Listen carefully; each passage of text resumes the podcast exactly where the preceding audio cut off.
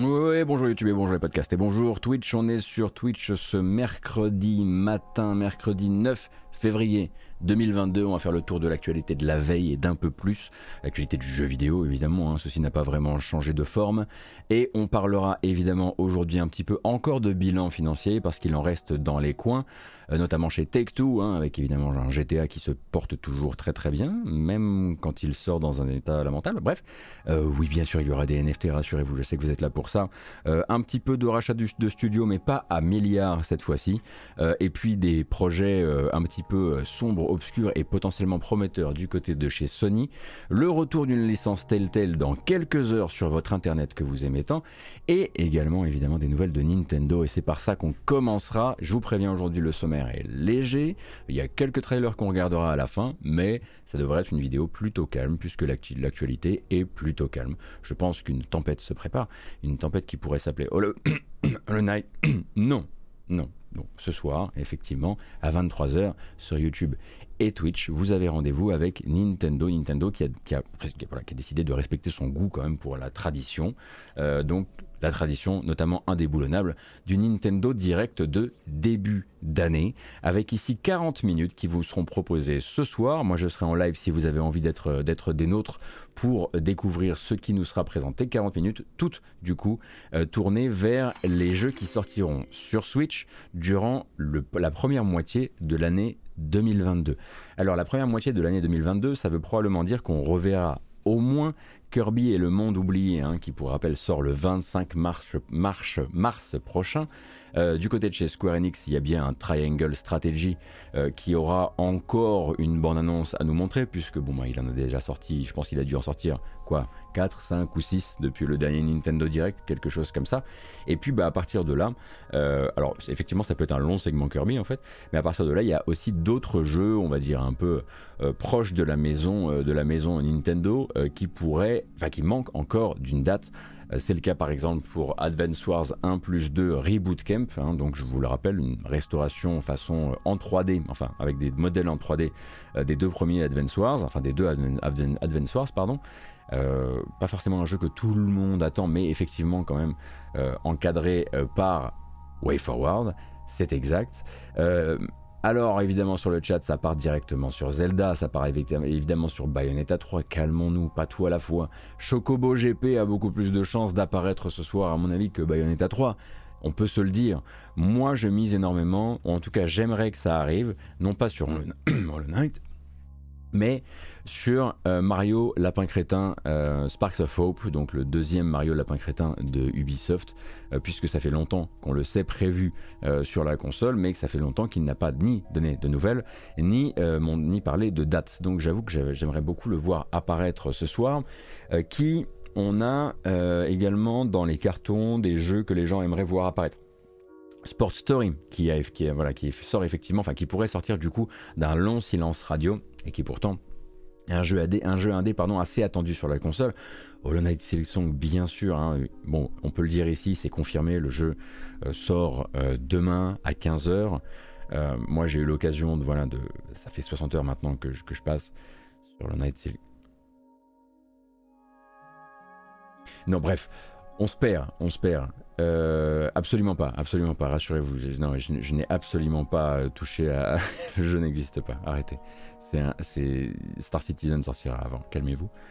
Euh, mais on peut effectivement penser aussi à Xenoblade, euh, Xenoblade 3, Chronicles 3, puisque voilà, il y a des bruits de couloir de l'industrie qu'ils viennent soit de comédiens de doublage qui ont parlé un peu trop vite, soit notamment de Fanbyte, hein, avec un article de Imran Khan de l'année dernière, voilà, qui partait, euh, qui parlait pardon, euh, de l'existence d'un Xenoblade Chronicles 3 qui non seulement serait en développement, mais serait, enfin était en tout cas euh, sur la fin d'année dernière, plutôt sur sa fin de production, sur sa dernière ligne droite. Et du coup, il faudrait à un moment ou à un autre le montrer s'il existe. Donc oui, ce serait un endroit où un tel jeu pourrait apparaître. Effectivement, c'est un endroit où pourrait également apparaître, je sais pas, un Metroid Prime 4 si vous avez vraiment envie qu'on joue à la haute du Père Noël, ou un Breath of the Wild 2 pour dire, hé, au fait, maintenant que le, rapport aux investisseurs a été envoyé, je sors l'année prochaine. Euh, non, mais je pense effectivement que ça risque d'être très tourné vers Kirby et le monde oublié, vers Triangle Strategy, Advance Wars, Mario Lapin Crétin si on a de la chance, euh, très probablement quelques jeux indés un petit peu attendus sur la console aussi, et avec très probablement un gros morceau qui n'a pas encore été montré jusqu'ici, ou alors qui, dont on attend désespérément qu'il réapparaisse, euh, qui pourrait du coup, et qui serait prêt, plus prêt à sortir que d'autres.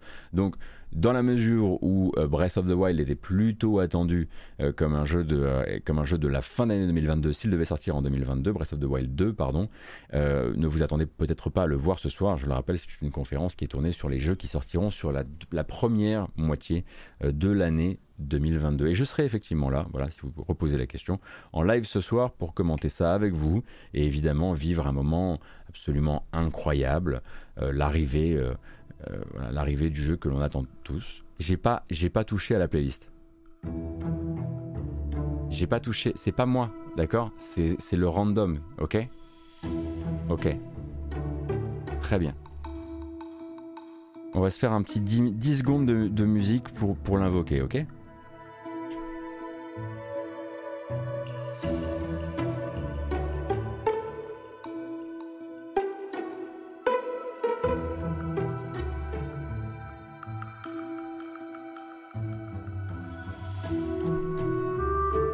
Alors, est-ce qu'il y a toujours une scène euh, OBS euh, prévue au cas où il devait y avoir une annonce de Hollow Knight Silksong et une date? Non, c'était sur mon ancienne, euh,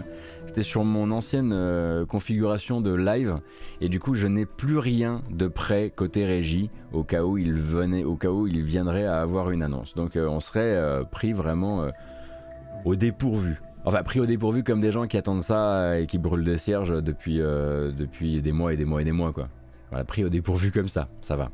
Euh, merci beaucoup Veltai pardon, pour, le, follow et, Nick Nye également.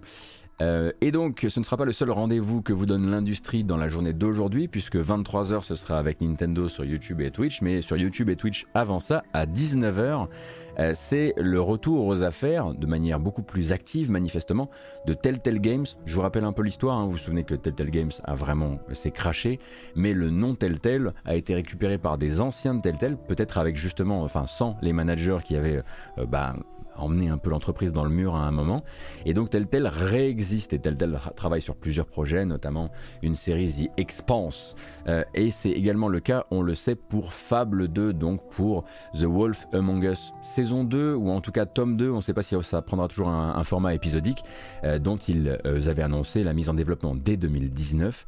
Et le jeu fera une apparition ce soir à 19h par l'intermédiaire d'un format qui sera animé par Jeff Keighley, le producteur Jeff Keighley et du coup euh, qui viendra nous, euh, nous présenter a priori ce qui devrait être le premier segment ou le premier trailer de gameplay de The Wolf Among Us 2. Donc Big B refera son apparition ce soir. La question maintenant c'est de savoir euh, sur un format de 30 minutes combien de blabla de combien de blabla pardon de de Jeff Keighley et, et combien de gameplay véritable du jeu. C'est l'inverse, euh, monsieur To, c'est des financiers qui ont racheté le nom et, la faillite a surtout servi de plan de licenciement massif. Ah non, mais attention, je sais, mais je sais aussi qu'il y a des anciens cadres qui sont des, des, anciens directeurs artistiques ou des anciens directeurs de la narration aussi, euh, Naïsas. Euh, mais je, attention, j'ai pas dit que ça a été, racheté par des, que ça a été racheté pour un euro symbolique ou ce genre de, ce genre de choses. Mais je crois que justement les, les boss historiques qui avaient notamment je, crois, je me souvenais avoir lu que les boss historiques qui avaient décidé de justement multiplier euh, jusqu'à jusqu'à la rupture les projets euh, et les projets euh, sous licence n'étaient pas de ce bateau-là, si je comprends bien. Mais de manière générale, hein, quand on parle de ces choses-là, il faut toujours effectivement remettre en contexte, et tu as raison de le faire, Naïsas. Quand on dit des anciennes telles telles, bien sûr que c'est des anciennes telles telles, et bien sûr que là-dedans, il peut y avoir des transfuges de la mauvaise époque. Euh, quand on parlait l'autre jour du studio euh, français monté par des anciens de, euh, de Blizzard de Versailles, il y a peut-être des gens effectivement qui ont contribué à, faire, bah, à, faire justement briller les jeux Blizzard sur le territoire français, avec notamment tout le travail de localisation, tout le travail de service client, etc. Mais il y a aussi très probablement là-dedans des gens qui ont des casseroles et qui n'ont pas toujours été les artisans du, de la réussite, on va dire, de Blizzard Versailles effectivement, il faut toujours faire attention à l'étiquette par des anciens d'eux, car tu peux être ancien d'eux aussi bien en ayant été le directeur de l'animation ou le directeur artistique qu'en étant été RH, comptable, directeur financier, plein de choses. Je suis content que tu en aies parlé, Naïsas, parce que ça me permettait de faire un point sur un truc qui m'a gêné dans, ma, dans mon traitement de, des anciens de Blizzard, Versailles de l'autre matin. Donc merci beaucoup.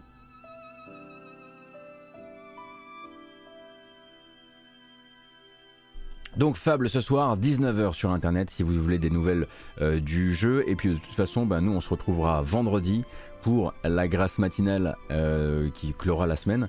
Et bah, s'il y a eu du gameplay, on regardera ce gameplay évidemment pendant qu'on écoute ce crin-crin déchirant de FF14. On peut continuer avec des nouvelles euh, pas toujours...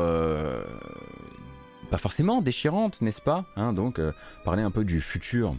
Oui, c'est vrai que c'est... Faut, faut, faut pas que je dise Fable, c'est Fables. Parce que si je dis Fable, du coup, vous pensez à Fable. C'est pas Fable 2, d'accord? C'est Fables, la série de comics qui vient effectivement donner son univers à, à, la série de jeux épisodiques de Wolf Among Us mais c'est Fables. Voilà, faut faire très attention à ça. Merci, merci. Fablesse. Merci de m'avoir rattrapé. Oh là là, ça c'est, ça c'est cosy. Donc, on va parler un peu du futur de Platinum. Et donc, euh, de comment euh, ben, euh, l'entreprise Platinum Games vient justement de changer de patron, hein, vous le savez, puisque Atsushi Inaba vient de prendre ses fonctions en tant que PDG du studio. et depuis qu'il a pris ses fonctions en tant que PDG du studio, il y a quand même de très très grandes chances euh, que son téléphone ne cesse de sonner. Hein. Forcément, on veut interviewer le garçon. Et les premiers qui ont pu interviewer le garçon, c'est tout simplement le magazine japonais Famitsu, sans grande surprise. Et donc, ils ils ont eu la primeur d'une interview avec lui d'abord, euh, dans le but de, voilà, de réfléchir un peu, de, discuter un peu de la politique de Platinum et du futur de Platinum dans le paysage du jeu vidéo. Euh, donc on rappelle, Atsushi Inaba a donc servi longtemps chez Capcom sur Phoenix Wright, euh, sur Steel Battalion, sur bah, Beautiful, euh, Joe. Euh, après ça, cofondateur de Clover et producteur de, de, Okami, si je dis pas de bêtises, voilà. peut-être pas qu'il n'était pas cofondateur de Clover, mais il en a fini PDG en tout cas. Et donc, lors de sa nomination, Inaba disait que le futur de Capcom, ça se tracerait de Capcom, Platinum Games, oh le lapsus, ça se tracerait notamment par de l'auto-édition, toujours évidemment du mercenariat hein, pour euh, d'autres éditeurs, comme c'est le cas actuellement avec Babylon's Fall euh, pour Square Enix ou Bayonetta 3, euh, pour pas Square Enix du coup. donc l'auto-édition de plus petits jeux et de jeux différents également, notamment Sol Cresta qui doit arriver dans les temps à venir, qui est un jeu auto-édité par Platinum. Mais voilà, au micro de Famitsu, Atsushi Inaba a commencé à, voilà, commencer à, on va chanter une chanson dont on, on, connaît un peu la mélodie, mélodie de plus en plus répandue dans l'industrie du jeu vidéo, hein. comme les autres, Platinum Games euh, cavale après une compétitivité qu'il n'a pas pour le moment, et l'entreprise, selon lui, n'atteindra pas cette compétitivité euh, sans trouver de nouvelles manières de se financer. Euh, il, lui faudra, donc passer hein, par le fameux, le fameux, le très connu jeu qui pourra être apprécié et aimé pendant de plus longues périodes également connu sous nos latitudes euh, de Moldu, évidemment, comme le jeu service. Alors c'est déjà le cas avec Babylon's Fall, hein. je vous rappelle que Babylon's Fall avec Square Enix, euh, c'est clairement un jeu service, un jeu qui est censé être utilisé et euh, apprécié sur la durée avec des livraisons de contenu régulières, d'autres manières de se monétiser, etc. etc. Mais il paraît qu'il il faudra en voir arriver d'autres du côté de chez Platinum. En soi, il n'y a, voilà, y a rien de vraiment déplacé à ça. Ça ne veut pas dire qu'ils vont entièrement pivoter vers les jeux services, mais ça veut dire que grosso modo, comme il l'avait dit avant même le début de la pandémie, on était tout début 2020, euh, Platinum Games va se diversifier. Platinum Games veut faire des jeux qu'on n'imaginerait pas chez Platinum, euh, des jeux services, mais aussi des jeux très typés Platinum. Ils veulent vraiment se diversifier comme ça, donc faut pas imaginer que l'un va pousser l'autre euh, en dehors. En tout cas pour l'instant, puisque quoi qu'il arrive, il y a quand même un, Bayonetta, 3 pardon, dans les cartons. Et alors ce qu'on ne sait pas encore, c'est est-ce que ça va, par exemple, euh, ça va concerner le prochain projet de Hideki Kamiya, qui s'appelle Project, on va l'appeler Gigi? Oh, ça fait italien. Projet GG, Hmm, ça fait bizarre aussi. On va dire, Gigi. Euh, alors on ne sait pas effectivement si euh, ce projet-là pourrait être touché par euh, le, virus du jeu service ou pas, mais en tout cas, Inaba insiste sur le fait que le virage qu'ils annoncent depuis un certain temps, eh bien, comment dire, ça, ça va continuer sous son mandat. C'est en, gros à ça que ça sert hein, cette discussion, enfin cette partie de la discussion avec Famitsu. Et donc pour lui, ce qui est intéressant, c'est que ce choix doit venir répondre aux transformations du marché, les fameuses transformations du marché. Et on comprend qu'il en va quelque part de la pertinence de Platinum Games dans l'industrie du futur du jeu vidéo, en tout cas. Euh, en gros, c'est le, le mantra, c'est pour tenir, il faut grandir, et pour grandir, il faut produire des jeux vendus non plus en one shot, mais aussi des jeux à côté qui eux sont capables euh, de se, de se rémunérer sur le long. Ils ne peuvent plus uniquement produire des jeux qui se commencent, qui se finissent en un temps donné et qu'on ne relance plus et du coup qui ne se remonétisent pas derrière. S'ils veulent atteindre leurs objectifs et leurs objectifs de compétitivité, en fait c'est des objectifs de taille aussi. Le but pour Platinum Games ça va être de passer de 300 à 500 employés dans les temps à venir. Et pour ça, il bah, faut aller chercher du blé, tout simplement. Euh, donc euh, il y a cette phrase d'ailleurs hein, que Jarod a, décidé d'utiliser en fermeture de sa news sur, sur Game et je crois qu'il a raison parce qu'elle frappe assez fort en termes de comment les pontes du studio considèrent le studio à l'heure actuelle et peut-être le retard qu'il a accumulé par exemple sur des questions comme la technique, etc. Je vous le fais, hein, on est parti. Si nous ne pouvons plus créer de nouvelles façons de jouer, alors nous n'avons plus aucune raison d'exister, et si cela se produit, je pense qu'il serait préférable de dissoudre la société, quelle que soit sa rentabilité. En gros, l'idée c'est de dire, là, les jeux qu'on fait, la moitié du temps, euh, oui, effectivement, ils sont rentables, etc. Mais bah, on se fait un peu charcler aussi euh, parce qu'ils sont, parce qu'ils sont vieillots aux entournures, parce que techniquement, ils ont, voilà, ils ont une dette technique, comme dirait l'autre, de plus en plus frappante. Et si on veut se réinsérer dans le jeu vidéo du futur, soit on le réussit et pour ça il va falloir, du, il va falloir trouver d'autres manières de, de, se financer, euh, soit moi j'estime qu'on est en train de devenir démodé en fait. J'ai un peu l'impression que c'est ce qu'il est en train de dire à ce moment-là. Euh, donc c'est pour ça que je parlais non pas tout à l'heure de la survie du studio mais plutôt de sa pertinence dans le paysage en fait parce que c'est vraiment ça qui est abordé euh, dans cette interview et au passage, hein, quelques heures plus tard, on avait euh, d'autres petites, euh, de petites, nuggets d'infos qui filtraient euh, dans la presse, notamment bah, à partir du moment où il y avait eu des, traductions de l'article de Famitsu, et notamment le fait que Inaba et Kamiya, on va dire à deux voix quelque part, en appellent de manière assez taquine à Phil Spencer sur le sujet Scalebound en disant euh, qu'ils aimeraient bien voir effectivement revenir, exister Scalebound d'une manière euh, ou d'une autre, en disant euh, voilà, let's do this, let's do this Phil, ce qui est bon, une manière comme une autre de dire mais tu veux racheter un studio japonais? Parce que je vois que manifestement, Philou, tu m'as l'air d'avoir un peu de monnaie. Nous, on cherche un. voilà.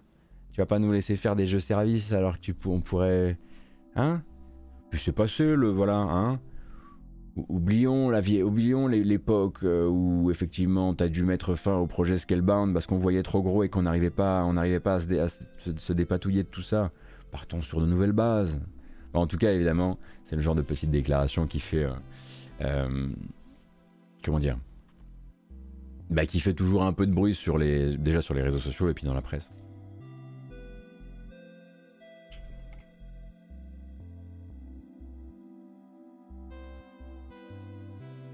Donc voilà pour Platinum Games, il faut s'attendre à ce que d'autres jeux comme Babylon's Fall euh, empruntent ce chemin de monétisation là et de, rémunération sur la durée.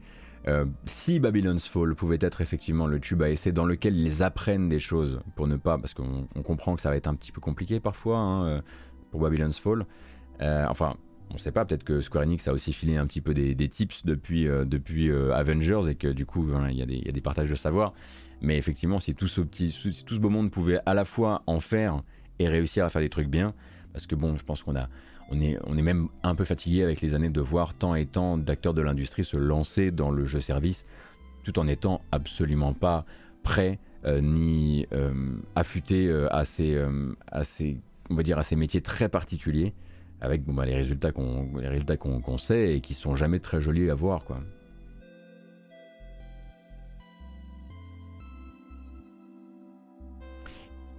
Et donc dans un autre sujet, mais on reste au Japon, Sony s'est dit il faut qu'on flex un peu techniquement, mais ce serait vraiment bien si on pouvait flex de manière techniquement tout en ne montrant absolument rien. Donc la division intelligence artificielle de Sony ainsi que Polyphony Digital, les créateurs de Gran Turismo et Gran Turismo 7 hein, qui sort le 4 mars prochain, se sont dit tiens on va sortir un teaser qui dit rien. Et moi j'aime bien les trucs qui disent rien, surtout quand ils durent que 25 secondes. Donc il y a un projet a priori, une espèce d'innovation hallucinante euh, qui serait donc on l'imagine une espèce de combinaison entre le savoir de polyphonie, de polyphonie digitale et le deep learning qui sera bientôt dévoilé par PlayStation et pour eux c'est une véritable euh, une percée, breakthrough. Bref, 25 secondes.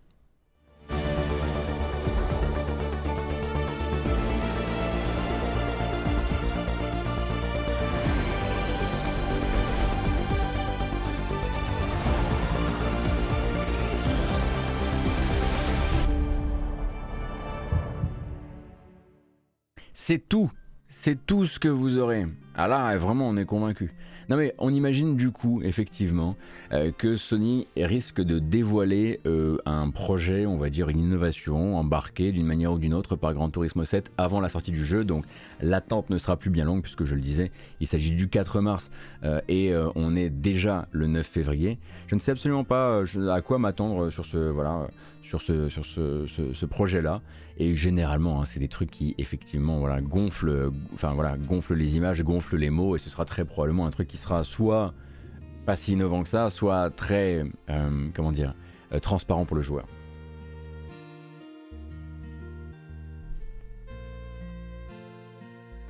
Ah, des pubs personnalisées en banderole dans le jeu. Mais ça, c'est bon. Mais ça, c'est bon. Alors, est-ce que c'est graphique? On ne sait pas. On sait que c'est la division IA du groupe Sony qui travaille dessus avec Polyphony Digital. Après, ça peut être euh, de la pub personnalisée dans mon jeu vidéo. Ça, ce serait bien. Des, NFT de voiture? Ah, il n'y a pas besoin d'IA pour ça. Le moindre zozo sur Internet peut, peut mint un NFT. Donc voilà. On va rester un petit peu chez Sony, ou en tout cas anciennement chez Sony. Peut-être je ne sais pas si vous vous souvenez de The Tomorrow Children, on en a parlé un petit peu il y a, bah, quelques mois maintenant. Euh, donc le jeu de Q Games, hein. on, rappelle Q Games, le studio de Dylan Cuthbert. Euh, souvenez-vous de ce free-to-play sorti à l'époque où PlayStation ne trempait pas trop dans les free-to-play, édité par Sony, avec des petits, euh, des petits gamins qui devaient travailler dans une espèce, travailler et construire ensemble un monde dans une ambiance post-soviétique. Je ne sais pas si vous vous souvenez de ce jeu très particulier dans son apparence et même dans sa proposition assez peu compris et il est un peu parti comme il est venu. Hein. Pour rappel, les serveurs avaient été débranchés euh, dès la fin 2017 si je dis pas de bêtises. Et donc The Tomorrow Children, euh, la licence avait été ouais un des jeux les plus étranges que j'ai pu tester. Ouais, et tu t'appelles un solide jeu en plus. donc j'imagine que ça ne ça devait pas être ton premier.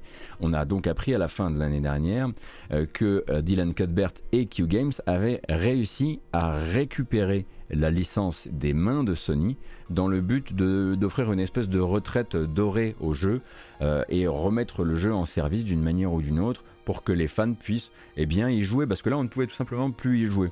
Euh, et pour ça, bah, il allait quand même falloir négocier la chose avec l'éditeur, Sony, un éditeur pourtant assez connu pour ne pas lâcher euh, ses licences, pour ne pas négocier avec ce genre de demande.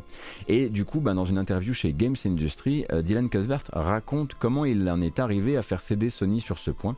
Et en fait, il aura fallu manifestement plusieurs tentatives et plusieurs années. Euh, d'abord auprès de voilà, il a d'abord toqué auprès de à la porte de Japan Studio, euh, puisqu'il avait des amis là-bas et voilà qui avaient, des, connaissances communes qui n'ont pas réussi à aider et à, amener cette discussion sur la table chez Sony. Et puis ensuite, c'est Greg Rice qui est un ex de Double Fine qui arrivait comme euh, gestionnaire des indépendants chez PlayStation que lui connaissait voilà, par, par des, boulots précédents, qui a essayé de pousser la porte, mais qui lui a dit écoute, pour l'instant, la porte, elle est, voilà, elle est très difficile à faire bouger. Et en fait, on comprend que ce qui va vraiment changer la donne et permettre que ce genre de petite licence captive au cas par cas évidemment, euh, puisse se faire la malle, eh bien c'est l'arrivée de Herman Hulst en charge des PlayStation Studios, hein, euh, qui était l'ancien boss de Guerrilla Games. Et donc Herman Hulst, au moment où il prend ses fonctions, Dylan Cuthbert, qui veut récupérer la licence, se dit ok, euh, bah c'est peut-être il y a un petit changement de régime, peut-être que c'est le moment, voilà, peut-être qu'il y a une nouvelle jeunesse, une nouvelle manière d'entrevoir certains, certaines problématiques, et du coup il décide d'aller euh, d'aller retoquer à la porte. Et a priori, c'est notamment bah, justement grâce à Herman Hulst que cette politique du on ne lâche pas une licence a pu être lâchée. Après évidemment c'est The Tomorrow Children, mais ça nous permet aussi de découvrir qu'il y a quelques années, même une licence comme Tomorrow Children, Sony se disait non, non, on ne lâche pas, on ne peut pas être limite vu à l'extérieur, on l'imagine comme en train de lâcher euh, nos licences euh, à qui le désire. Et donc, quelques mois plus tard, on se retrouvait, euh, après la récupération de la licence, on se retrouvait après les premières communications nous annonçant que bah, The Tomorrow Children allait revenir. Mais revenir quand et revenir sous quelle forme? Et ça, c'est et ça, c'est maintenant des informations qu'on a, notamment par, euh, par cette interview chez Games Industry. Donc, euh, grosso modo, il faudra attendre la fin 2022 pour voir revenir le jeu. Et revenir le jeu donc euh, sous la forme de... Alors ils vont devoir laisser tomber le principe de serveur parce qu'en récupérant la licence c'est eux qui vont payer tout ça. Et donc tous les gens qui voudront jouer ensemble, parce que c'est un jeu multijoueur, joueront en peer-to-peer. peer to peer à l'ancienne euh, pour bah, limiter les frais puisque Q, euh, euh, Games et Dylan Cuthbert n'ont absolument pas les moyens de financer des serveurs pour le jeu. Et au passage, pourquoi attendre fin 2022 Tout simplement parce qu'en fait ils vont revoir la boucle de gameplay. Hein, si vous avez joué au jeu, vous savez que c'était voilà, une époque particulière où on essayait beaucoup de choses autour des monétisations et de la boucle de gameplay du free-to-play. Et celui-ci n'était pas vraiment connu pour une boucle, de, boucle free-to-play très intéressante ni très à l'avantage du joueur. Donc le but ça va être de débrancher euh, ou de déplafonner tout ce qui était euh, la, progression avant, euh, précédente du jeu et de recréer une, progression tout à fait traditionnelle et classique pour le jeu qui ressortira du coup à la fin de l'année 2022. Et du coup, bah, dans la même interview, qui est assez intéressante d'ailleurs, hein, que je vous recommande, Dylan Cuthbert parle aussi du fait que, bah, voilà, à l'époque du moment, à l'époque du moment où ils ont fait le jeu, à l'époque du moment, au moment où ils ont fait le jeu, pardon, bah, eux n'y connaissaient rien en free-to-play, mais ils confessent aussi que bah, c'était une époque où Sony avait donné un feu vert à un certain nombre de jeux free-to-play en y connaissant en fait pas grand chose eux non plus. Et il semblerait qu'au moment où les serveurs de, euh, The Tomorrow Children ont fermé, il semblerait qu'il y ait un certain nombre de jeux-services non annoncés en interne chez Sony qui étaient discrètement annulés. Et c'est marrant parce que ça nous rappelle maintenant cette nouvelle percée de Sony PlayStation vers les jeux-services, notamment qui va être euh, assisté par Bungie, euh, puisqu'on rappelle que le projet, toute plateforme confondue, parce que ça doit aussi à mon avis vouloir impliquer le mobile, le projet ce serait 10 jeux-services mais aussi les autres jeux, toujours, hein, c'est pas du remplacement, 10 jeux services d'ici 2026. Euh,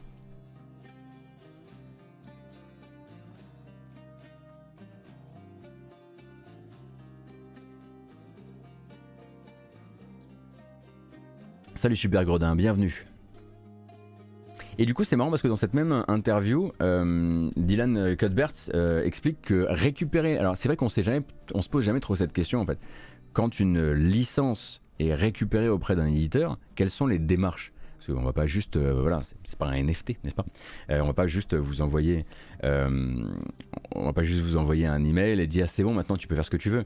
Il faut rétrocéder les assets, donc les modèles 3D, les sons, la musique. Il faut il faut clear les droits sur la musique parce qu'elle a été composée du coup sous, on imagine, chez, elle, doit être signée chez Sony Music ou un truc dans le genre. Et du coup, il faut aussi se débrouiller pour que les droits soient lâchés par Sony Music pour que, le studio puisse les récupérer. Et en gros, Dylan Cuthbert explique que ça lui a pris environ 18 mois. Euh, ne serait-ce qu'en en pure, euh, euh, démarche administrative pour récupérer la licence. Merci beaucoup, De Brevant, ou Deb Revent. Merci beaucoup pour le resub, c'est très gentil, j'ai pas vu ça tout à l'heure.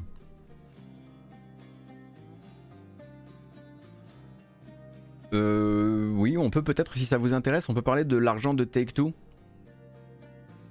Moi j'aime bien parler de l'argent de Take-Two, je sais pas si c'est votre truc. On n'est jamais surpris, et toujours surpris en même temps.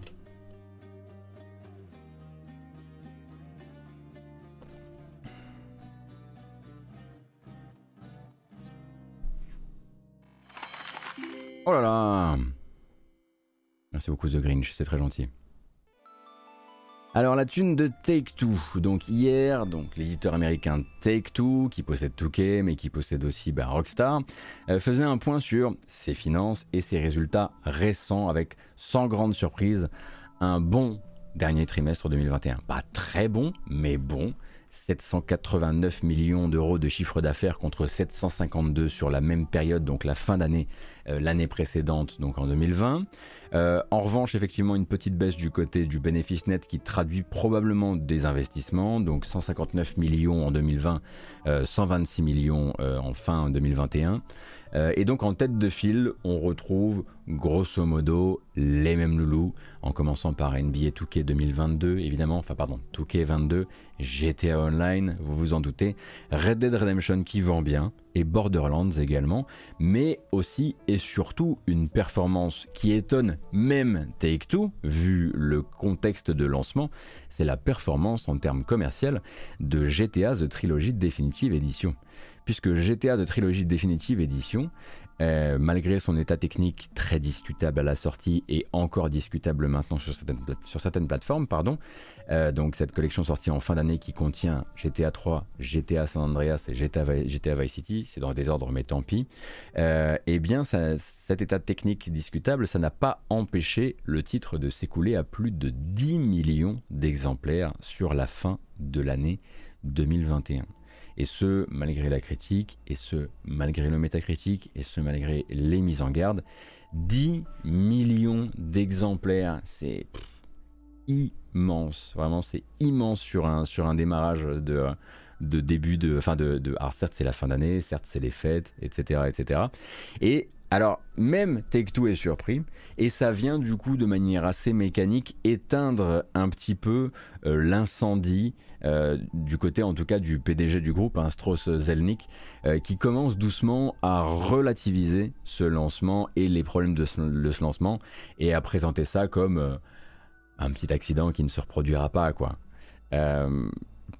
ce qui est génial, parce que ça consiste littéralement à dire bah c'est sorti claqué, mais vous l'avez acheté, donc j'imagine que je vais pas non plus dire que voilà, on va pas s'attarder effectivement face aux actionnaires. On rappelle que ça, ce sont des, déclarations face aux actionnaires, en tout cas pour les actionnaires. Et c'est pas là qu'on va dire un truc genre, alors oui, c'est vrai, on a on a vendu 10 millions, mais bon, le truc était éclaté, mais on l'a vendu quand même. On peut pas dire ça. On peut juste dire, bon, c'est vrai, mais voilà, les équipes ont été euh, euh, très au travail, et puis euh, voilà, il y a de l'amélioration. Il a quand même concédé face aux actionnaires qu'il y avait encore des améliorations à apporter à cette collection tu m'étonnes. Euh, mais voilà, du coup, dès que c'est écrit GTA dessus, hein, pour rappel, ça fonctionne toujours à balle. Et donc GTA 5, évidemment, continue à vendre comme pas possible. Euh, et célèbre pour euh, la fin, enfin, autour de la fin d'année 2021, le passage des 160 millions de copies vendues, grâce à 5 millions de GTA 5 encore vendus sur la fin d'année dernière. Donc vente notamment pilotée hein, par les nouveaux contenus ajoutés à GTA Online. Évidemment quand vous, quand vous arrivez à faire rentrer Dr Dre dans The Contract, donc cette nouvelle extension pour GTA Online avec la possibilité d'utiliser son image, etc. Ça fait venir du monde. Est-ce qu'il y avait vraiment besoin de Dr Dre pour vendre encore 5 millions de GTA 5 euh, fin 2021 Je ne sais pas, je ne sais plus. Je suis perdu, je ne crois plus en rien. Euh, le jeu continuera à se vendre jusqu'à la fin des temps. Enfin, voilà, 160 millions du coup de copies en tout et pour tout. Et le 15 mars prochain, le lancement des versions PS5 et Xbox Series qui vont relancer la machine encore.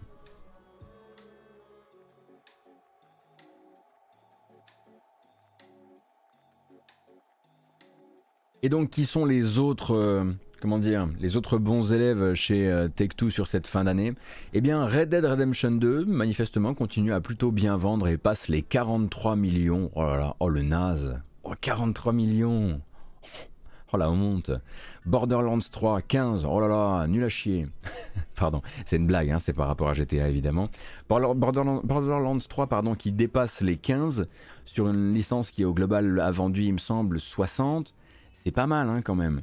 Euh, même PGA Tour, donc PGA Tour Touquet 21, qui est un jeu de golf, a fait 3 millions, ce qui est à la fois beaucoup pour un jeu de golf, mais j'aimerais quand même remettre ça en perspective.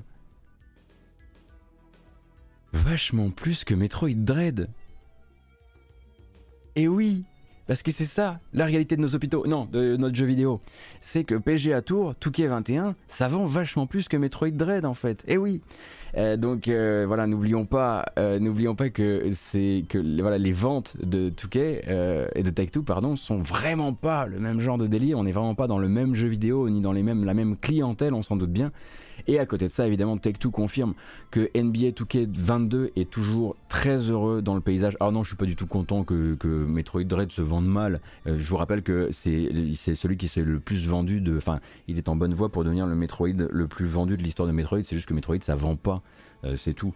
Euh, et je suis non, non, c'est effectivement, je mets grief contre Metroid Dread, mais j'aurais voulu que ça fonctionne, en l'occurrence, même pour le studio, hein, parce que c'est vrai que c'est vrai qu'ils n'ont pas toujours, voilà, tout ne s'est pas toujours bien passé pour eux. Bon, Effectivement, il pourrait créditer tout le monde dans les crédits du jeu, c'est sûr, ce serait vachement plus sympa. Euh, et donc, NBA 2K22, ça se passe toujours très très bien, euh, toujours très important dans le paysage euh, pour Take-Two évidemment. Et donc 1,9 million de joueurs. Alors ça c'est quand même assez étonnant je trouve. 1,9 million de joueurs actifs sur le jeu chaque jour. C'est pas des joueurs actifs mensuels. 1,9 million de personnes qui jouent chaque jour à 2K22. Waouh NBA 2K22, pardon. Et c'est donc plus 10% d'engagement par rapport à NBA 2K21 sur la même période, à savoir la période de la fin d'année. Euh, donc euh, Pouillot, évidemment, hein, on t'embrasse. Euh, tu n'es manifestement pas tout seul et ça a l'air de effectivement continuer et ça continue à grimper surtout et ce malgré effectivement bon ben la, potentielle en tout cas ce, que, ce que j'en lis par-ci par-là le fait que ce soit toujours plus noyauté par des systèmes, euh, les fameux systèmes euh, façon, euh, façon NBA 2K que l'on, que l'on aime tant, évidemment. Système de prédation comme on les aime. Bref, les prochaines échéances pour la fin, on va dire, d'exercice fiscal de Take-Two s'appellent WWE 2K22, mais également Tiny Tina's Wonderlands, donc le spin-off de Borderlands façon, façon, on va dire Heroic Fantasy. Et lui arrivera, ce sera, son lancement en fait marquera, enfin célébrera les tout derniers jours euh, euh, de l'exercice fiscal de Take-Two qui s'arrête au dernier jour du mois de mars et il sort du coup lui le 25 mars. Donc son lancement sera comptabilisé dans le fiscal évidemment. 2021-2022, euh, l'exercice fiscal pardon 2021-2022 parce qu'on m'a repris sur le sujet de Take-Two.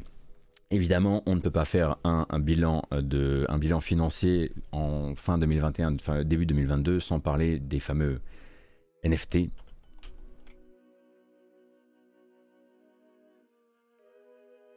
Et là-dessus, eh bien, tout va bien, dans le sens où, en tout cas pour l'instant, dans le sens où euh, le, ce bon Strauss Zelnick, le boss de Take-Two, s'était déjà positionné sur le sujet de manière plutôt négative et évidemment, quand il voit là les petits copains qui sont en train de se montrer de plus en plus méfiants et en train de faire un pas en arrière, c'est pas lui qui va effectivement, c'est pas lui qui va soudain faire un pas en avant, ça n'aurait pas de sens. Évidemment, je dis les petits copains, je parle pas d'Ubisoft, on en parlera juste après.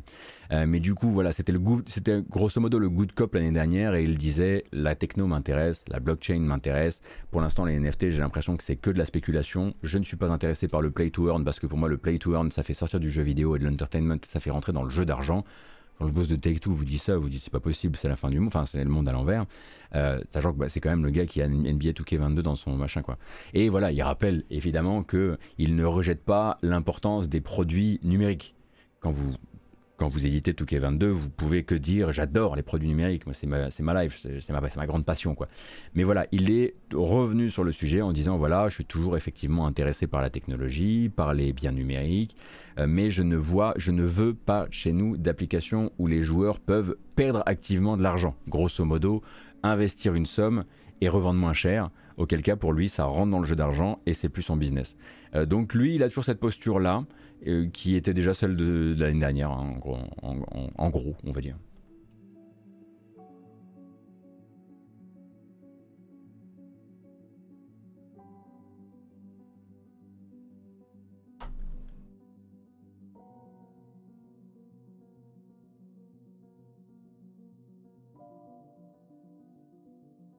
Ah, merci Oversize, du coup, pour ton message. Euh,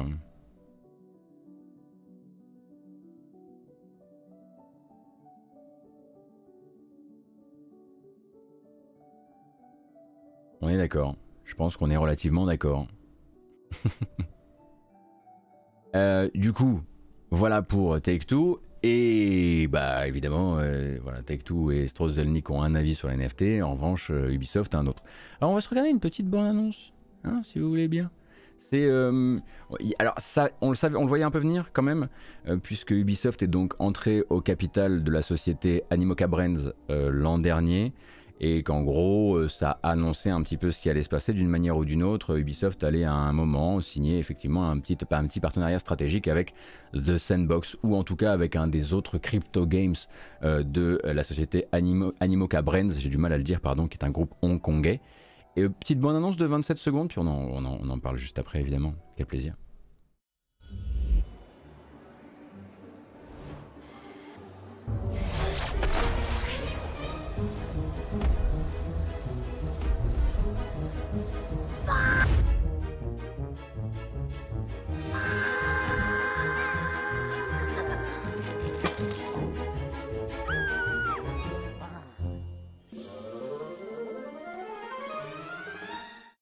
Voilà, c'est sympa ça, ça fait plaisir, n'est-ce pas? Donc, qu'est-ce que c'est que The Sandbox?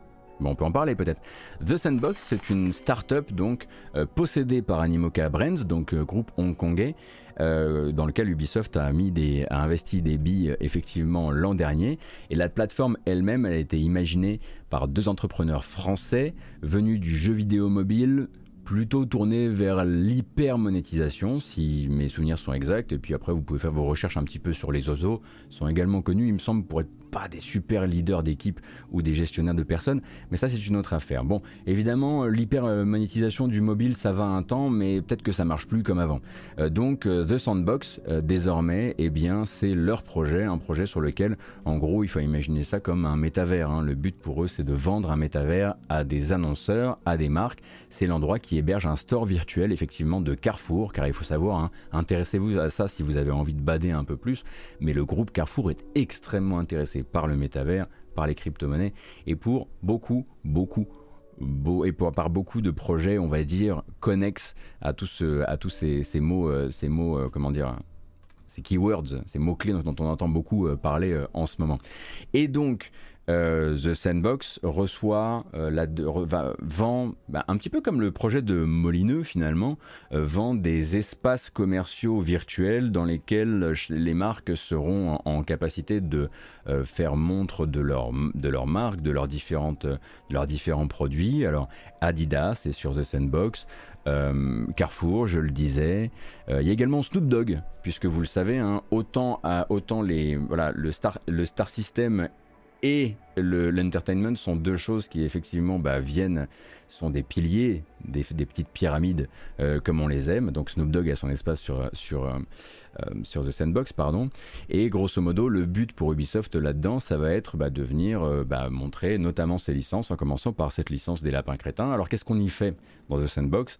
Eh bien, on y bâtit des expériences interactives, et à chaque fois qu'on y fabrique un objet, cet objet devient automatiquement un NFT et donc il devient vendable sur les marchés de NFT. Euh, et donc c'est évidemment une, une, c'est une startup par et pour les investisseurs. Euh, et donc, eh bien, Ubisoft a très envie de travailler avec eux, a priori, et leur prête, en tout cas, leur attache d'abord euh, cette marque, les lapins crétins. Et c'est ça, en fait, qui me fait le plus peur. Enfin, ce que je ne comprends pas véritablement, c'est... Alors, Effectivement, c'est l'une des rares mascottes d'Ubisoft qui n'utilise ni un M16 ni un G36. Donc je comprends aussi pourquoi eux. Mais pour moi, les lapins crétins, c'est un truc, vous voyez, c'est un truc qui passait sur les chaînes jeunesse. Quand les gamins qui ont 20 ans maintenant en avaient 12-13 ou qui, avaient qui ont 18 ans maintenant, qui en avaient 10-11. Et en fait, je, ne peux pas m'empêcher de voir là-dedans quand même une mascotte véritablement pour les nouveaux actifs financiers. Euh, qui pourraient commettre du coup leur première connerie financière. Et je trouve ça du coup extrêmement prédateur de venir, euh, et ça plaît toujours aux enfants aujourd'hui effectivement. Euh, donc je trouve que d'un point de vue image de marque, c'est extrêmement bizarre. C'est vraiment extrêmement bizarre. Euh, de venir accrocher sa licence la plus euh, jeunesse, on va dire, euh, vers, vers, le métavers, vers tout ça. Et vraiment, dans la communication actuelle, c'est peut-être bien ce qui manquait encore à Ubisoft qui n'arrête pas de voilà d'accumuler les bourdes. Quoi.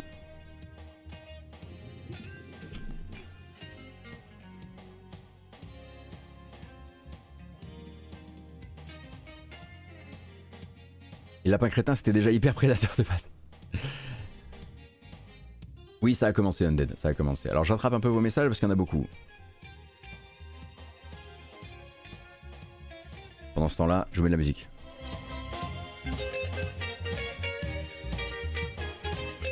Tout à fait.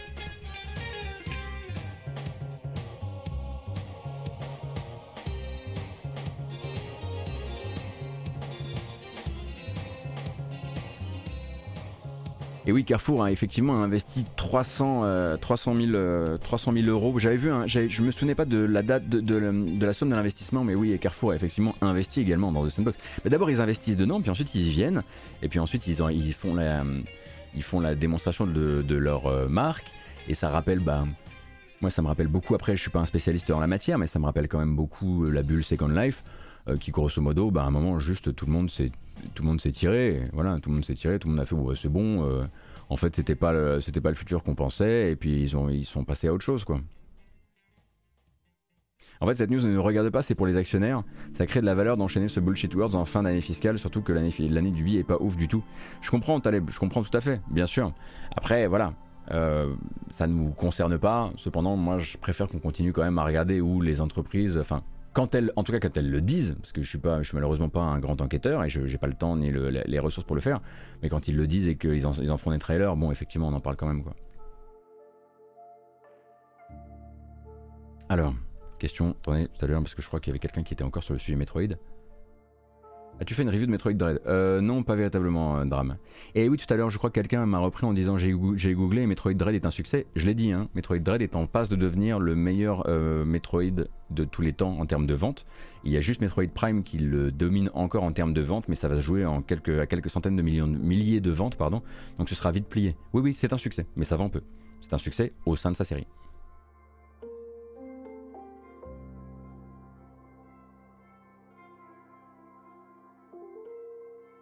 Je pense Alpha justement que toutes les communications actuelles autour du euh, comment dire futur d'Ubisoft, euh, notamment le futur humain d'Ubisoft, sont actuellement aussi euh, bah, plus du tout dans plus du tout dans les médias parce qu'on parle d'Ubisoft Quartz, etc.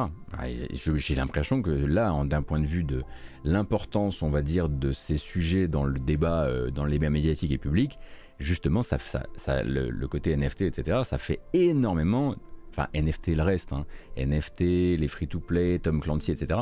Ça a énormément, euh, je dirais pas que c'est forcément un contre-feu, mais ça a fait énormément désenfler ces sujets-là. Là maintenant, s'il y avait un, je pense qu'ils peuvent, ils, n'ont plus la pression du tout du temps euh, Ubisoft pour euh, reparler de reparler de l'aspect humain des choses. Plus personne ne leur met la pression d'ailleurs là-dessus. Hein.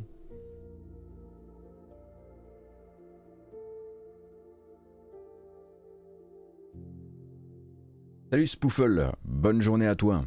Et merci d'avoir été là du coup. Pour Metroid Dread, vous savez, mes griefs sont pas très très différents de ceux des gens qui ont des griefs contre le jeu.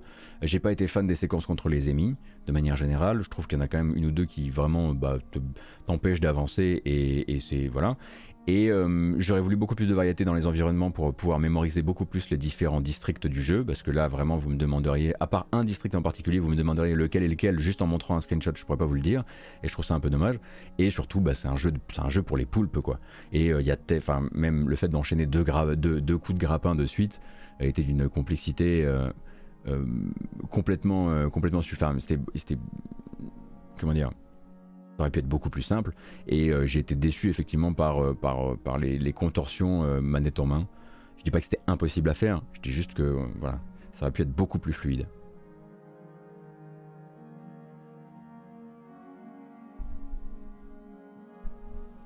Voilà, voilà.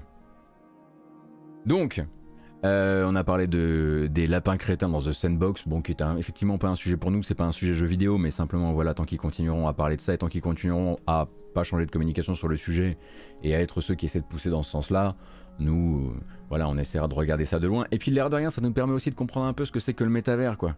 C'est quoi le métavers? Comment on y va? Est-ce qu'on peut prendre la 86 Est-ce qu'il fait froid en février? Ils ont des serviettes, on dort sur place. Voilà. Pour l'instant, il y a plein de questions qui se posent à propos du métavers. Et à chaque fois, on essaie de comprendre un petit peu à chaque trailer de quoi il retourne. Quoi.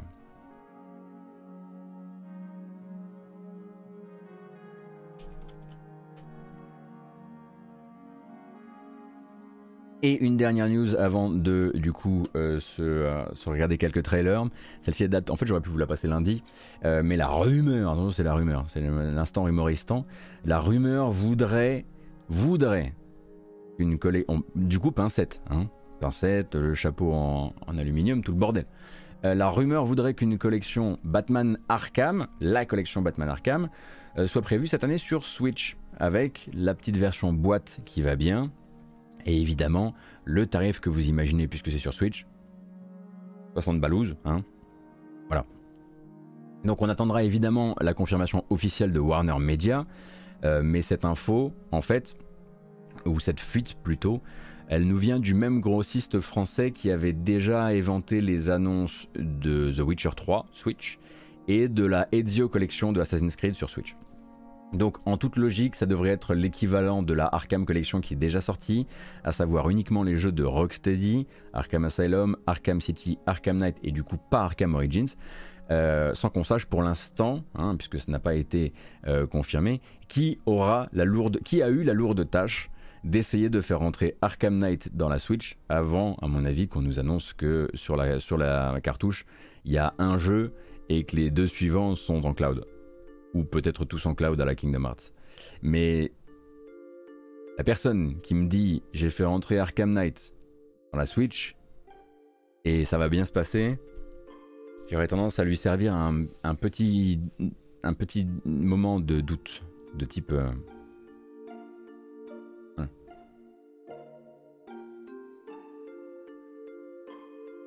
Donc, à mon avis, ça risque d'être euh, les deux, peut-être les deux premiers, potentiellement.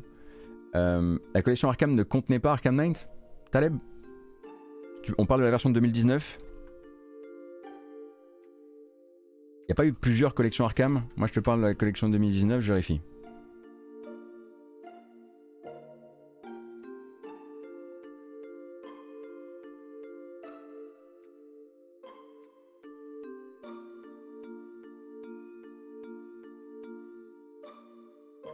Mais là, on parle pas de Return to Arkham, justement, euh, Taleb. On parle de la Arkham Collection de, qui, était sortie, qui est ressortie en 2019. Donc, effectivement, celle-ci, elle, euh, elle contient Night. Et c'est celle-ci qui, en rumeur, serait prévue pour Switch.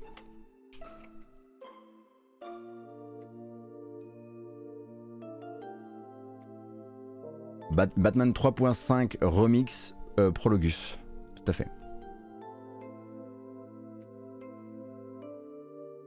Donc on verra et on attend surtout évidemment une officialisation euh, puisque bah, il faudra soit que Nintendo. Attendez une minute. J'allais dire soit que Warner, soit que Nintendo. Qu'est-ce qui se passe ce soir?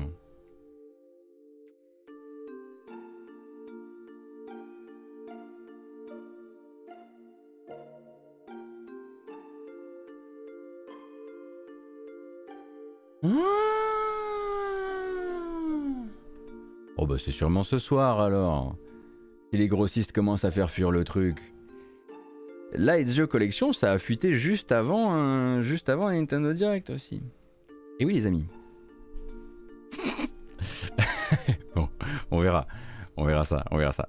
Euh, dans les autres news rapidement, parce que j'en ai d'autres, euh, sachez simplement, il n'y a pas a pas grand chose à dire sur le sujet, mais on regardait la bande-annonce du jeu lundi, euh, Edge of Eternity, donc le JRPG, le JR, le le RPG à la japonaise développé par Midgar Studio à Nîmes. Vous connaissez probablement le jeu qui existe déjà sur PC et qui arrivera euh, bientôt justement sur console. Eh bien le studio, qui était l'un des derniers studios qui n'avait pas été racheté par Nacon, a été racheté par Nacon. Voilà, donc euh, Nacon, anciennement Big Ben, euh, s'est avancé il y a euh, quelques... Le NRPG, effectivement, le Nîmois RPG, c'est pas mal comme idée.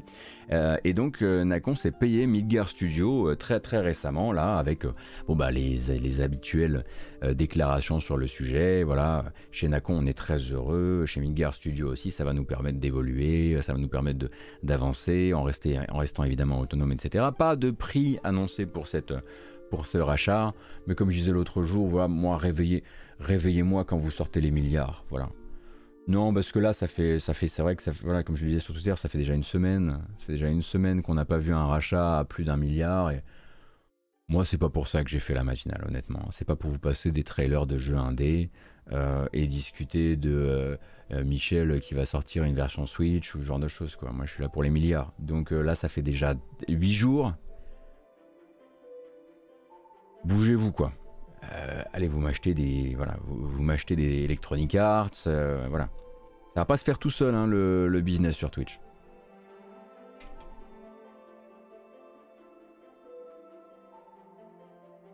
Donc Nacon rachète Midgar Studio et puis bah, j'imagine qu'ils vont continuer à avancer ensemble et éventuellement annoncer leur prochain projet ensemble. Euh, un article que je n'ai pas eu le temps malheureusement de dépioter, parce que hier je suis allé prendre l'air, et du coup l'article est sorti à ce moment-là, euh, sur le fameux projet rétro gaming, on va dire, ou en tout cas family gaming, euh, Intellivision Amico. Hein, vous savez donc cette, ce projet de console pour toute la famille, piloté pendant un très long moment par Tommy Talarico, anciennement compositeur de musique de jeux vidéo, devenu depuis une espèce d'entrepreneur un peu bizarre, un peu fumeux, capable de vous dire que ce qui est bien avec sa console, c'est que contrairement à l'eShop de la Switch, euh, on n'y trouve pas de jeux bourrés euh, de drogue, euh, de satanisme, de pornographie, etc. etc. donc une espèce de make video games great again hein, dans son voilà dans son dans sa communication avec en plus une console qui s'est énormément énormément repoussée, qui a énormément promis de choses, qui a travaillé avec des youtubeurs qui ont essayé de vendre des choses qui n'existaient pas. Donc là, l'état de l'art maintenant, c'est donc que l'Intellivision Amico, a priori, ça se passe très très mal. Et vous avez un article notamment sur Ars Technica qui va vous raconter tout ça et qui va vous raconter que la console est non seulement repoussée, euh, mais en plus de ça, euh, euh, que l'entreprise est énormément endettée, endettée notamment auprès d'un, mais c'est même pas un investisseur, c'est un usurier euh, qui, leur a fait, euh, qui leur a fait signer un contrat qui dit que pendant tant et tant de période de vente de la console, il touchera 100 dollars. C'est pas une erreur de lecture. Il touchera 100 dollars par console vendue. Lui, tout seul. Le mec est un usurier, quoi.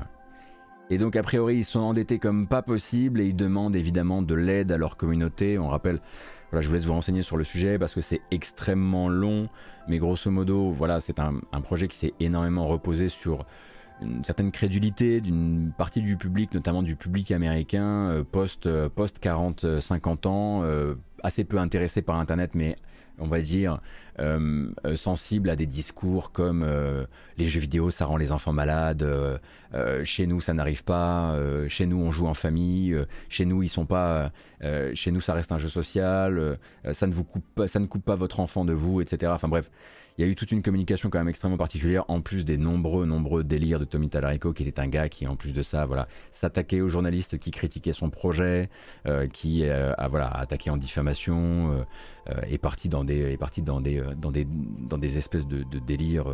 la nuit venue sur Twitter, des longs threads où il attaquait tous ses détracteurs comme si c'était des, des haters et, et voilà. On, lui, gardera cette phrase maintenant qu'il s'est retiré du poste de CEO de l'entreprise et qu'il l'a confié à son numéro 2. On lui gardera cette, incroyable phrase Les gens qui dénigrent mon projet sont des racistes du jeu vidéo. Voilà. Euh, donc voilà, un, projet qui va très très mal, encore repoussé. Euh, la console va, monter de prix euh, l'entreprise est endettée et en gros euh, tous les gens qui avaient jusqu'ici euh, parlé en mal de, et, alerté sur l'éventuel scam que pouvait être le projet Intellivision Amico ont très probablement eu raison d'une manière ou d'une autre. Voilà. donc un article de Ars Technica que je vous recommande parce que parce que c'est voilà pour vous dire un petit peu où ils en sont. ça se termine. Enfin, il y a un passage dans l'article où en gros ils disent euh, peut-être qu'une des solutions pour nous, ce serait de vendre certains des jeux en NFT.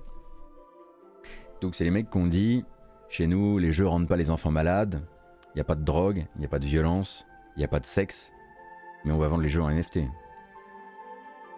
Let's go, family friendly, allez Et non, mais voilà, enfin voilà, c'est des, enfin c'est des entrepreneurs perdus dans leur propre, dans leur propre connerie, quoi.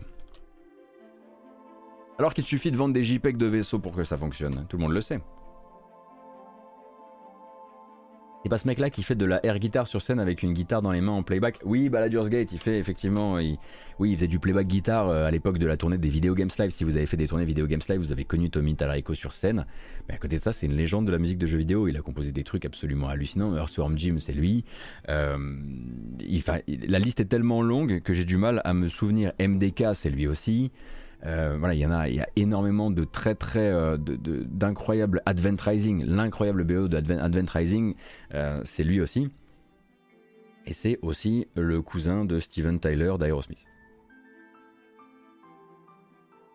Si vous aimez les trivia, et donc c'est l'oncle, enfin, un genre de tonton de Liv Tyler. Voilà. Vous avez tout là. Vous avez toutes les infos. Bref, lisez l'article de Ars Technica, vous aurez vraiment toutes les, vous aurez vraiment toutes les infos et, les, euh, et les, la détresse actuelle du projet Amico. Il faut savoir qu'il y a vraiment des communautés qui surveillent ce truc-là depuis des années maintenant et qui alertent euh, sur le potentiel que ce soit un scam. Là, ah, là on se sent informé. Hein on est parti voilà, des choses importantes jusqu'à la partie tabloïd. Tout va bien.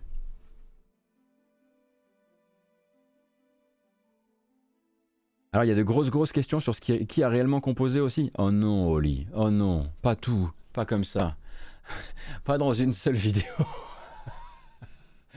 ah bah il faudrait qu'on en parle Oli. Euh, si t'as des liens sur le sujet, ça m'intéresse parce que bon, les démons du midi, ça fait longtemps qu'on n'a jamais creusé le sujet et qu'on dit juste, qu'on lui attribue les crédits qui sont les siens. Effectivement, s'il nous fait une Onimusha, il vaudrait mieux le savoir. Renseignez-vous sur le compositeur de Onimusha, vous allez, vous allez vraiment débloquer. Euh, écoutez, il est l'heure, enfin le compositeur, vous voyez ce que je veux dire. Euh, il est l'heure de regarder quelques bandes annonces, mais avant ça, une petite bamboche me semble tout à fait adéquate. Et on va écouter. Oui, on peut écouter. Oui, c'est bien ça. Non, on va plutôt écouter ça. Parce que ça, c'est la vraie fête. Voilà. Euh...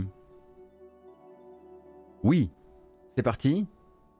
Il y a aussi Bandai Namco, mais effectivement, je ne les ai pas mis ce matin parce que c'est vrai qu'à part effectivement avoir changé la couleur du nouveau logo, le fuchsia laisse place au rouge, et avoir grosso modo continué à vendre le plus sur la partie jouet, etc., il n'y avait pas vraiment de trucs très intéressants à en sortir. Allez, let's go, Bamboche. Ouais, j'avais envie. Ouais. Je me suis dit pourquoi pas. Ah non, qu'est-ce qui m'arrive?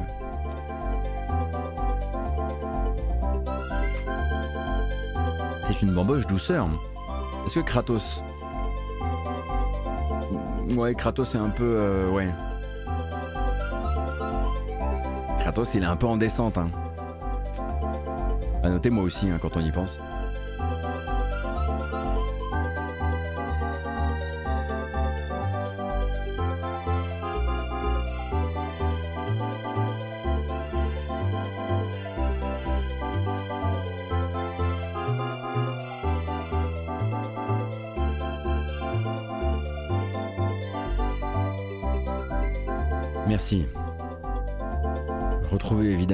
Hein, sur ma boutique OpenSea dès midi, comme d'habitude.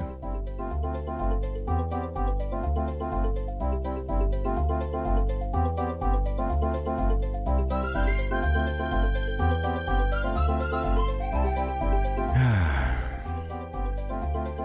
Bon, en tout cas, j'espère que cette matinale vous plaît, mais bien qu'elle soit effectivement assez légère en contenu. Du coup, on a pris un petit peu le temps, on a discuté, on est parti un petit peu un petit peu dans tous les sens. Je vous rappelle que si vous découvrez le format d'une manière ou d'une autre et que vous avez raté le début, vous pouvez le retrouver sur YouTube. Euh, donc euh, il y a toujours une version chapitrée qui est postée euh, généralement avant 14h. et en plus de ça, donc en podcast, vous cherchez la matinale jeu vidéo sur les applications de podcast et vous aurez de quoi rattraper ça éventuellement dans les transports ou en faisant du sport, de l'escalade, de la tyrolienne, du curling, du trampoline acrobatique de la slackline. Ou du point de croix aussi, c'est vrai. Point de croix, ça fonctionne également. Ou du parapente. En tout cas, nous on y retourne. Il va falloir dire au revoir à Kratos. Kratos, je suis désolé, il y a des limites. En revanche, on fait plus la fête. La bamboche, c'est terminé. Hum, hum. Oh, le mec a coupé Tekken. Oh là là. On a entendu ce qui s'est passé. On a entendu ce qui s'est passé. Tout le monde a entendu. Bon, c'est parti donc pour les petites bandes annonces qui vont bien et une sortie du 14 février. Véritable celle-ci. Euh, c'est plus un ajout dans un jeu qui existe déjà.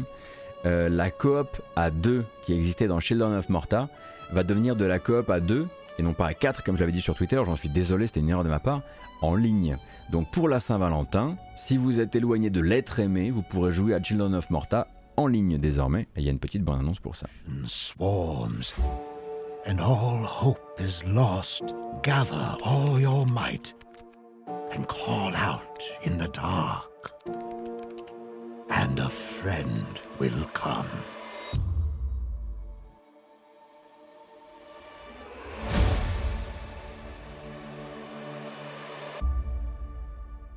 Tout simplement. Alors la coop en ligne, hein, ça arrive avant tout euh, sur Steam, tel qu'on le comprend. Peut-être que ça sera introduit plus tard sur les autres versions. Mais donc effectivement un, très chouette euh, action RPG jouable en coop pour jusqu'ici en local. Et donc ça arrive le 14 février. Un bon pote suffira. Un bon pote le 14 février, c'est très bien aussi. Le 15 février, alors celui-ci je l'ai repéré dans mes recherches. Je me suis dit, oh, il y a des couleurs, ça bouge bien, mais en même temps pas trop bien ça va leur plaire. C'est une rencontre entre un, on va dire un Zelda en vue du dessus et un Mario Maker dans le sens où vous allez, euh, voilà, constituer des bouts de l'univers. Assez naturellement, le jeu s'appelle Super Dungeon Maker et vous y incarnez un poulet. Et ça sort le 15 février, je crois d'abord sur PC, mais à revérifier. Allez, c'est parti pour la bande-annonce.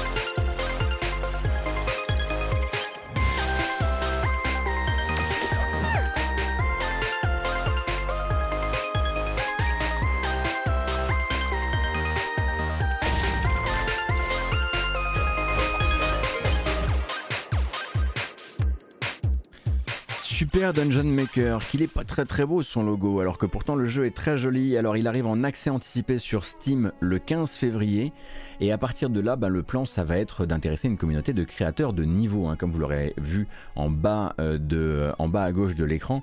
Tous les niveaux que vous avez vus là sont des niveaux créés par quelqu'un, et donc j'imagine qu'on va arriver dans une espèce de browser de donjons, et on va pouvoir euh, découvrir les donjons des autres, avec très probablement des donjons tournés vers l'aventure et d'autres tournés vers le sadisme.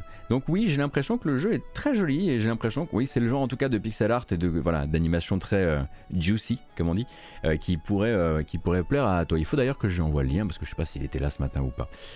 on continue avec le 14 février également. J'aurais dû le mettre avant en fait, désolé, mais c'est la sortie sur Switch en attendant les versions PlayStation, Xbox et PC qui arriveront plus tard, de River City Girls 0. Donc en fait c'est très très bientôt et ça vient s'insérer dans ce grand du mois de février.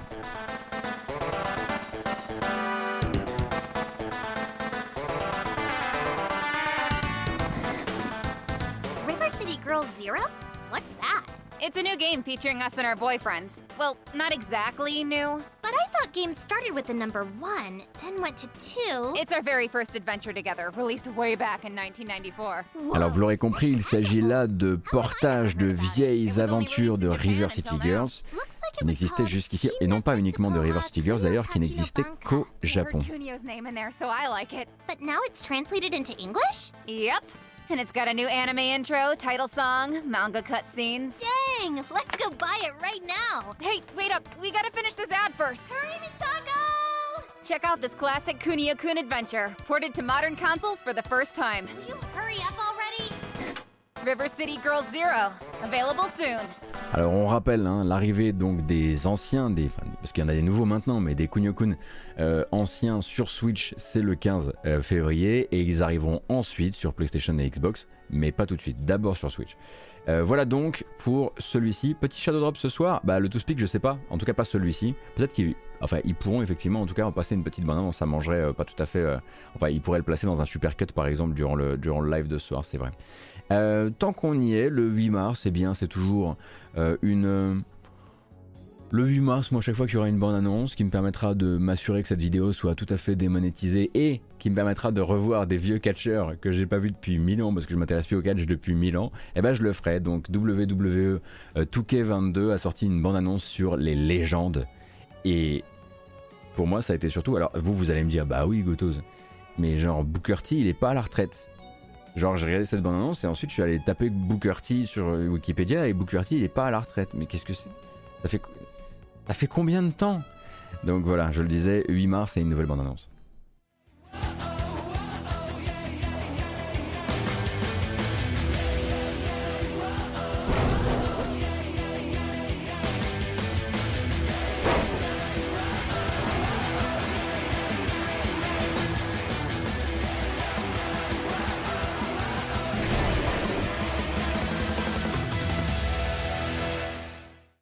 Ça frappe différemment, hein, c'est eux qui le disent à chaque fois.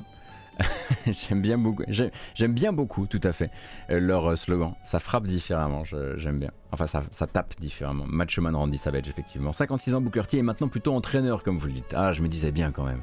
À un moment, il faut faire attention à son dos, ça ne peut pas continuer comme ça. Et que dire de l'Undertaker, effectivement? Il faudrait que je regarde du catch à l'occasion. Si ça se trouve, en fait, ça doit être vraiment un. Je connais des gens pour qui ça a été un. Euh, ça a été un incroyable euh, exutoire durant la crise, au plus fort de la crise sanitaire, euh, quand le catch américain essayait de vraiment euh, mettre les bouchées doubles pour continuer à, pour continuer à faire de l'entertainment. Assez, assez horrible? Ah, dommage. Ah, d'accord. Mais envoyez-moi les bons, envoyez-moi par DM les bons coins, hein, les bons, les bons trucs à regarder. Moi aussi, je veux me remettre derrière ma télé et faire des par-dessus la troisième corde, comme ça, ça m'a manqué. Embrasse RTL9, évidemment. AEW Allez, je note. Let's go. Je note. Est-ce qu'il s'envoie encore par-dessus la troisième corde ou pas? Question que je pose à la France. Bref, tais-toi Gauthier, on continue avec les bandes annonces de jeu. 5 mai, il y a... Je même pas, genre 72 heures, j'ai dû dire un truc. Genre ouais, je crois qu'il sort pas cette année. Bon, en fait il sort le 5 mai. Warhammer 40k Chaos Gate Demon Hunters, édité par Frontiers, mais développé par un studio, enfin, développé par un studio externe, euh, donc a sorti une bande-annonce qui va lui permettre de, se dater et de surtout nous dire, hé, on a quand même mis les petits plats dans les grands, à la narration du jeu, c'est quand même Andy Serkis, quoi. Andy Serkis, il est partout, mais quand même. I'm Andy Serkis and I voice the character Varden Kai, a powerful grandmaster of the Grey Knights. In the up-and-coming Warhammer 40,000 Chaos Gate Demon Hunters. Warhammer 40,000 brings with it such a unique universe and a passionate fan base that it makes building your character in this dark, war-torn galaxy a fascinating experience. I hope you enjoy the trailer, and I'll see you aboard the Baleful Edict. This is Inquisitor Cartha Vakir of the Ordo Malleus. This is Grandmaster Vardan Kai responding, Inquisitor. I have foreseen dire omens for this sector. Already Nurgle's poxwalkers roam free. I believe they are the symptom of a much greater cancer. The Grey Knights must purge this darkness, lest it swallow us whole. Intriguing. However, the galaxy is full of unsolved mysteries. Proof is drawn from hard data, Inquisitor, which you have yet to provide. I know where it came from, and now is the time to stop it, before this galaxy is consumed by chaos. Such a blasphemous sight will not be unguarded.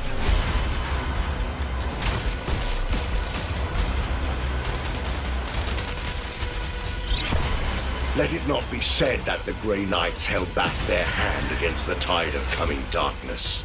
You are our burning blade in the dark. I see it now. Five great demonic entities tore into existence here, and now they lie in wait. We must destroy this foul place. Desperate the Legion has become. My wrath.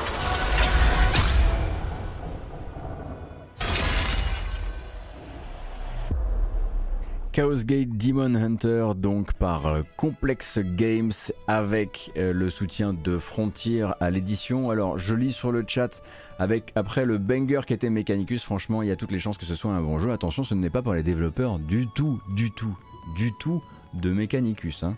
Euh, ce ne sont absolument pas par les développeurs d'Angoulême que vous connaissez. Oui, effectivement, c'est un jeu de combat au tour par tour, plutôt de type tactique comme il y en a quelques milliards hein, sur Warhammer 40k, mais c'est juste, voilà, c'est juste la licence 40k qui les, qui lie, même sinon au niveau de l'édition, c'était pas, c'était même pas le même éditeur non plus. Euh, mais euh, voilà, Complex Games, comme le dit Beermaid, sont au Canada. Tout comme d'ailleurs Gasket, qui a sorti un, un jeu Warhammer 40k chez Focus l'an dernier, qui n'a pas bien marché. Je crois que Gasket est également un studio. Hein au canadien. Euh, donc euh, voilà, c'était simplement pour venir mettre le jeu, euh, caler le jeu dans le paysage, puisque jusqu'ici, moi j'arrêtais pas de vous dire, je crois qu'il sortira pas de cette année. J'ai encore eu le nez parfaitement creux, et c'est vrai que, merci beaucoup Cassim sur le chat qui vient de me rappeler que j'avais complètement oublié une, bande-annonce une bande qui me tenait à cœur en plus. Le 10 mars 2022, RPG Time, je sais pas si vous voyez ce que c'est que RPG Time. donc c'est RPG Time The Legend of Right.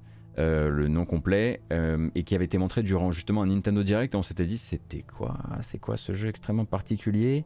Euh, entre le RPG et le Do It Yourself Et eh bien maintenant, il y, a, cette date au 10 mars prochain sur Switch, évidemment, et il me semble uniquement sur Switch, n'est-ce pas? Ah, même pas sur Switch en fait. C'est même pas un jeu Switch. C'était même pas montré durant Nintendo Direct. C'est Xbox et PC. Cette personne, est un con. C'est parti.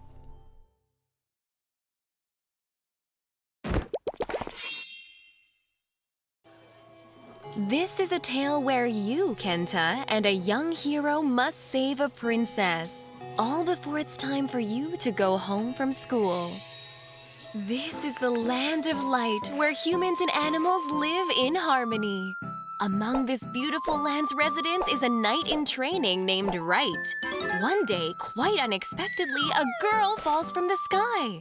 Wright catches this young lady who turns out to be Princess Lei of the Land of Light. Since then, Wright and the princess have written to each other regularly, even after he left to begin his training. But one day, the princess's letters stopped coming. Wright knew that she and her kingdom were in trouble. And indeed they were. Voilà, ça c'est la partie qui m'intéresse. Wright rushed into the fight but was swiftly defeated by the Demon King. Wright, ever the determined hero, vows never to give up, and so begins his quest to save the princess. Collect intel and meet new friends who will accompany the hero on his travels in Porch Town. The powerful plant demon Evilwood awaits within the depths of Skull Forest. The shinobi village will teach the hero the techniques they call jutsu. A terrifying witch awaits inside the witch's manor. Your journey will even take you high into the very clouds. C'est compliqué parce que ça fait vraiment partie de, ce genre de bande-annonce où on se dit j'espère que la voix off sera pas dans le jeu parce qu'elle est omniprésente et qu'elle casse un peu, euh, on a du mal à se concentrer sur le reste. J'ai l'impression que si justement il n'est pas trop bavard, ce truc a quand même un truc à montrer quoi. Donc Xbox Series, Xbox One et PC, sorti le 10 mars prochain. Effectivement des accents de Kirby sur la BO, ça c'est absolument certain. Ah Alors qu'une pub pour Before You Buy Sifu euh, apparaissait juste après.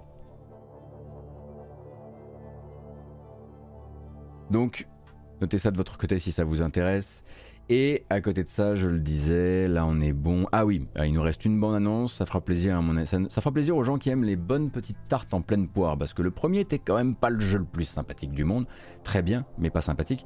Souvenez-vous peut-être de One Step from Eden, un jeu donc de Thomas Moon King, euh, qui en l'occurrence, euh, eh bien, part directement sur une suite qui va s'appeler Duelist of Eden, Quel drôle, quel curieux choix de nom, dites donc, qui sortira cette année, et j'imagine à nouveau comme le premier en accès anticipé. En tout cas, a priori, ça devrait être euh, euh, free to play. Donc sur PC et en free to play d'abord, sorti cette année, Duelist of Eden. On le rappelle donc euh, à la fois un jeu de deck building, mais aussi de time, de rythme quelque part. comment expliquer ça?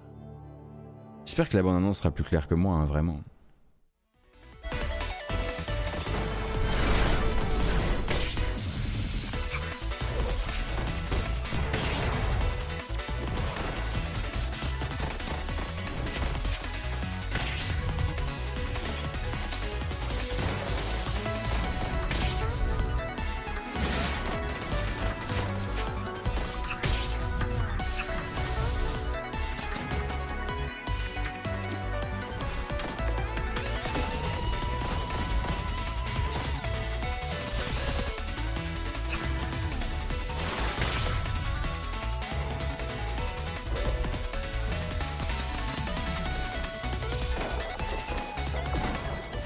Donc c'est skill-based, effectivement, ça on peut le dire.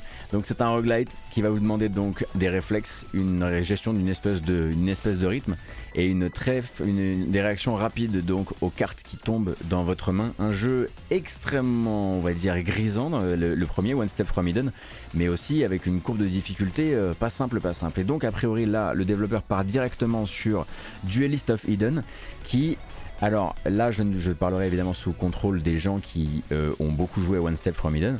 Euh, a l'air de se présenter effectivement comme une réutilisation de pas mal de matériel, euh, entre autres, de pas mal de matériel du premier, peut-être dans le but d'avoir aussi un free-to-play dans son escarcelle en tant que développeur, je ne sais pas. et donc ce serait pour un, lancement en 2022, sans, sans date, sans autre date pour le moment.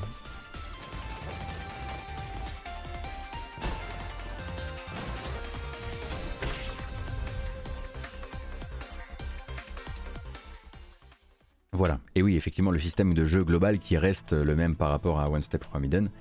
Euh, voilà, voilà. Donc ça c'est, je le disais, 2022, pas plus. Et on peut effectivement parler un petit peu, hop, en reco avant de se dire au revoir. J'aimerais, si possible, vous, vous, aiguiller vers un, fil Twitter que j'ai euh, que j'ai vraiment beaucoup aimé, euh, dont je vais aller rechercher l'URL pendant que je vous parle. Est-ce que vous avez entendu parler du Bread Kid? De Bioshock Infinite. Est-ce que, ça vous, est-ce que ça vous dit quelque chose?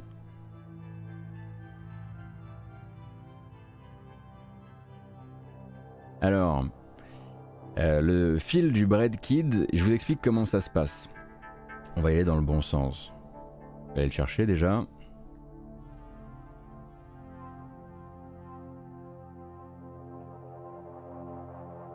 Ah, faut que je le retrouve. Zut.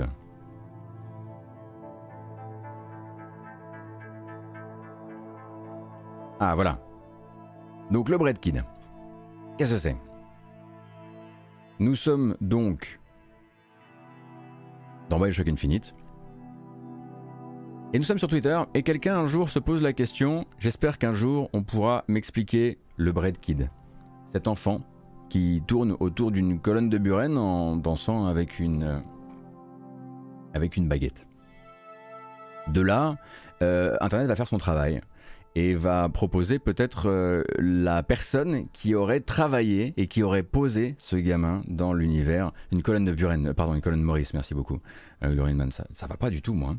Euh, et va effectivement identifier euh, la personne qui a posé ce gamin dans l'univers dans Bioshock Infinite.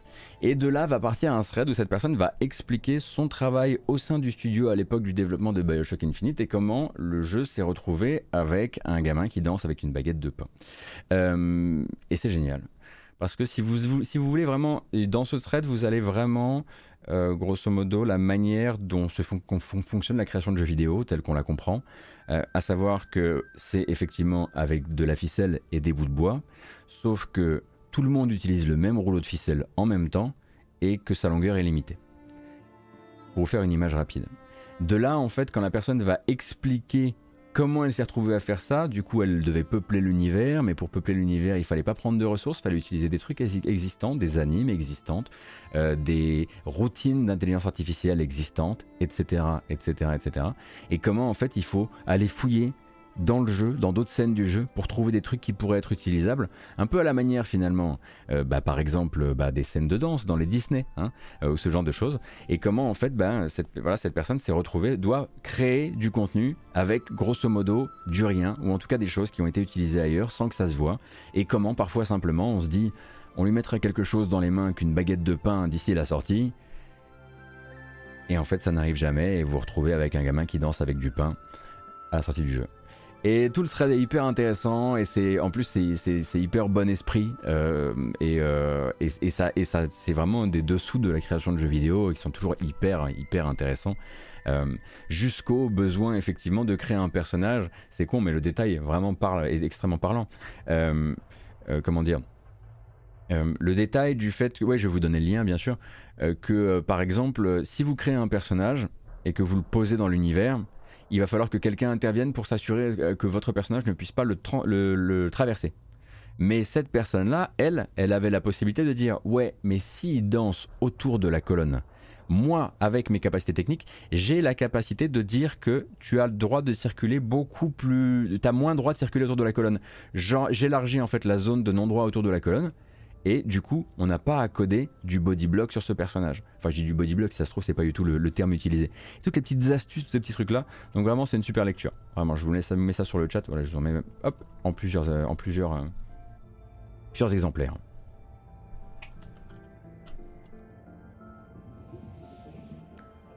Donc une euh, bonne petite découverte. Et bah, j'aimerais vraiment qu'un jour, j'aimerais bien avoir un endroit où tout ce genre de petits de petits coups d'œil sous le moteur euh, pourraient être euh, comment dire, rassemblés au même endroit pour qu'on puisse apprendre plein de choses hyper chouettes et comprendre un petit peu mieux euh, pourquoi les gens qui juste font des comparatifs de l'animation du grappin entre Horizon 1 et Horizon 2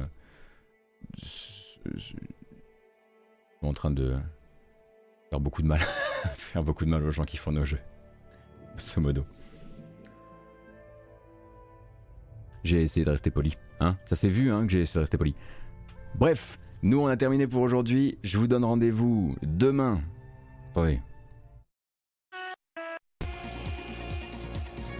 Trop bien.